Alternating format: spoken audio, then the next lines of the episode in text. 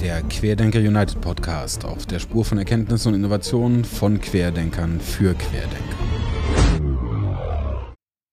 Ist, siehst du eine Verbindung zwischen Musik und, und Physik in irgendeiner Form? Es gibt ja durchaus Menschen, die behaupten, Musik wäre im Grunde sehr mathematisch.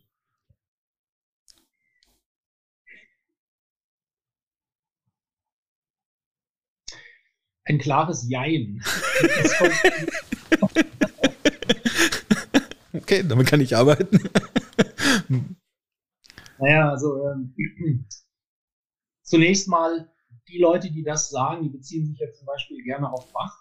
Mhm. Und man kann halt durchaus, in seiner Musik kann man halt auch sehr klare mathematische Strukturen immer wieder erkennen. Mhm. Und es ist einfach hilfreich, wenn man, ähm, wie soll man sagen, wenn man gut ist in der klassischen Musik und den Aufbau von Stücken kennt, äh, von Noten spielen kann, dann glaube ich, fällt es einem etwas leichter, sich in die Mathematik hineinzudenken.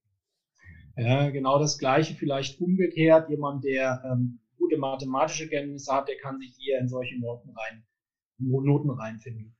Aber wenn ich das jetzt zum Beispiel, wenn ich andere, andere, äh, andere Sachen jetzt mal in, ins Licht drücken möchte, wie zum Beispiel den Jazz oder auch einfach nur das, das Fühlen. Musik ist für mich halt auch insbesondere ganz essentiell ähm, etwas, wo ich äh, Klänge entwickle oder auch nur, wenn ich selber mache oder auch anderen Leuten zuhöre, die gewisse Gefühle auslösen oder wo ich gewisse Gefühle wiederentdecke von mir. Hat das irgendwas mit Mathematik zu tun? Ich würde sagen, in keiner Weise.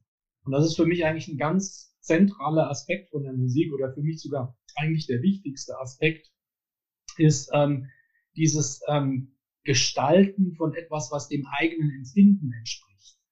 Und ähm, hat das was mit Mathematik zu tun? Ich würde sagen, überhaupt gar nicht. Also insofern dieses das war jetzt diese Antwort oder die Begründung mhm, dieses mhm. Jeins.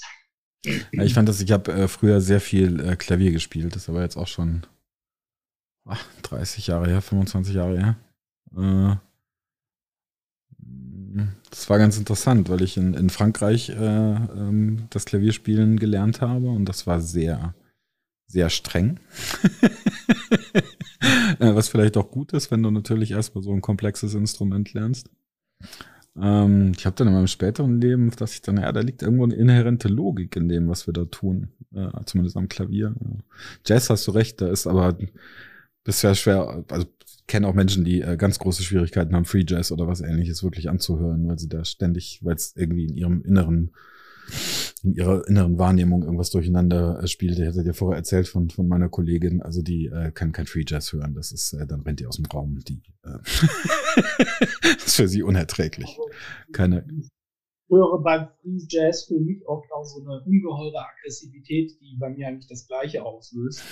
Free Jazz, wenn ich so den Namen höre, hört sich das zunächst mal ganz toll an. Boah, da spielen die Leute ganz ohne Regeln, wunderbar. Und dann höre ich mir das an und denke, das ist nicht so mein Ding, ja. Und also für mich, also ich weiß nicht, ich bin vielleicht so ein bisschen harmonieorientiert. Also für mich ist es sehr wichtig, so wie sagen, Harmonie zu fühlen, wahrzunehmen. Ja. Und äh, Musik, die dann irgendwie so voller Aggressivität ist, die, die, mag ich nicht.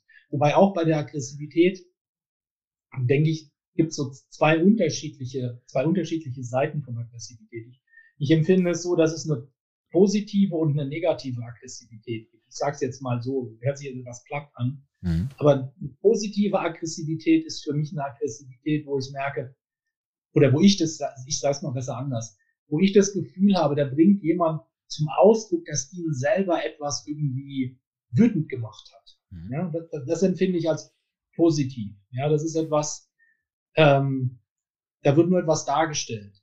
Mhm. Und eine negative Aggressivität ist was, wo ich empfinde, wenn ich das Gefühl kriege, da will jemand eine Wut, etwas zu zerstören, zum Ausdruck zu bringen oder auch anderen Schaden zuzufügen. Ne? Mhm. Und äh, oder so ein Hass auf andere Menschen. Und das, das empfinde ich als sehr negative Aggressivität. Und äh, da, da kann ich auch gar nichts mit anfangen.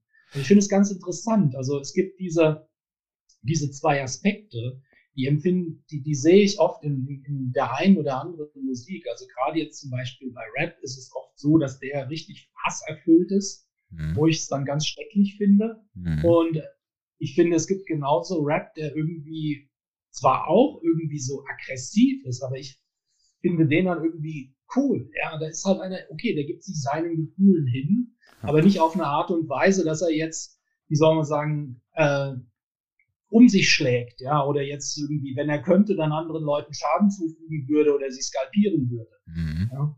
Und, und, auch manch, mancher Metal, der ist irgendwie auch so, da schreit einer wie am Spieß und ich höre dann und denke, ja, okay, da ist irgendwie, das ist Energie. Das ist kein, keine Destruktivität, das ist kein Wunsch, irgendjemand anderem zu schaden oder weh zu tun, sondern es ist ja. einfach nur innere Energie. Das, das finde ich gut, damit kann ich sehr gut leben. Das ist, empfinde ich bereichernd. Und ähm, das andere aber wiederum, wenn ich das Gefühl habe, das geht gegen andere Menschen, es geht, boah, wenn der mir jetzt um die Quere kommt, dann haue ich den auf die Fresse, dann verprügel ich ihn rundherum, bis nichts mehr von ihm übrig ist, bis er nur noch ein Matschebrei ist. Ja. Das, äh, das finde ich ganz schrecklich. Und ähm, ich, ja, was soll ich dazu sagen? Ich weiß nicht, ob das jetzt irgendwie nachvollziehbar ist. Doch, kann ich. Wäre. Ich, ähm, ich käme da aus der. So ja. Ich hatte, ähm, ja, früher, wo ich, äh, als ich äh, noch äh, viel Fahrrad gefahren bin, auch über lange Strecken, habe ich gerne dabei Heavy Metal gehört oder später auch so äh, ähm, Rammstein oder solche Dinge, die sehr vehement und das ist irgendwie löste das, also Musik ist für mich sehr situativ und da musste ich halt, ich musste aggressiv sein, ich musste, da musste den Berg hoch, da musste schnell sein, da musste dich auch irgendwo quälen, das hat das irgendwo unterstützt. Ähm, ich war dann, äh, weil ich Menschenaufläufe nicht so sonderlich mag, ähm, ich war ziemlich genau einmal auf einem äh, Konzert und das war dann Rammstein. Äh, hier in München, in der, ähm, ich glaube, in der äh, im Olympiapark. Ähm, und ich bin, also dieses Konzert hat mich schwer verstört. Ich weiß, dass ich danach gute zwei Stunden zu Hause saß und Wahlgesänge gehört habe. Ähm, das eine komplett andere Wahrnehmung war äh, äh, von dem, wie wenn ich es jetzt gehört habe beim Fahrradfahren oder wenn ich, wenn ich richtig irgendwo reinhauen musste. Ähm, und, und Texte, die, ja, wo es eigentlich nur um Gewalt geht, die verkrafte ich auch nicht. Das ist, kann ich nachvollziehen, ja. Und gerade bei hm. Rap dieses ewige, wir machen andere schlecht. Ich, naja. Gott. Gehört wohl. Ja, wobei das Interessante dabei finde ich, ist es irgendwie nur eine sehr schmale Linie. Aber ich, ich habe ja. immer so, den, ich brauche nur eine halbe Sekunde von dem Song zu hören oder vielleicht zwei Sekunden, dann habe ich so einen Eindruck, ähm, in welche Schublade ich den tun würde. Ja. Und ähm, manchmal finde ich das auch erstaunlich. Und früher habe ich immer gedacht, andere Menschen würden das genauso wahrnehmen, aber ich habe dann auch festgestellt, andere Leute sind da viel undifferenzierter oder die empfinden das nicht so das war für mich dann, das hat eine Weile gebraucht, bis ich das dann so wahrnehmen konnte. Wobei ich nicht einordnen kann, ob sie es einfach nicht wahrnehmen, weil sie es, äh, wie soll man sagen, noch nicht wahrnehmen, aber vielleicht dann auch lernen können, oder ob sie tatsächlich eine andere Meinung haben und ähm, sozusagen schon am Endstandpunkt des Lernens angekommen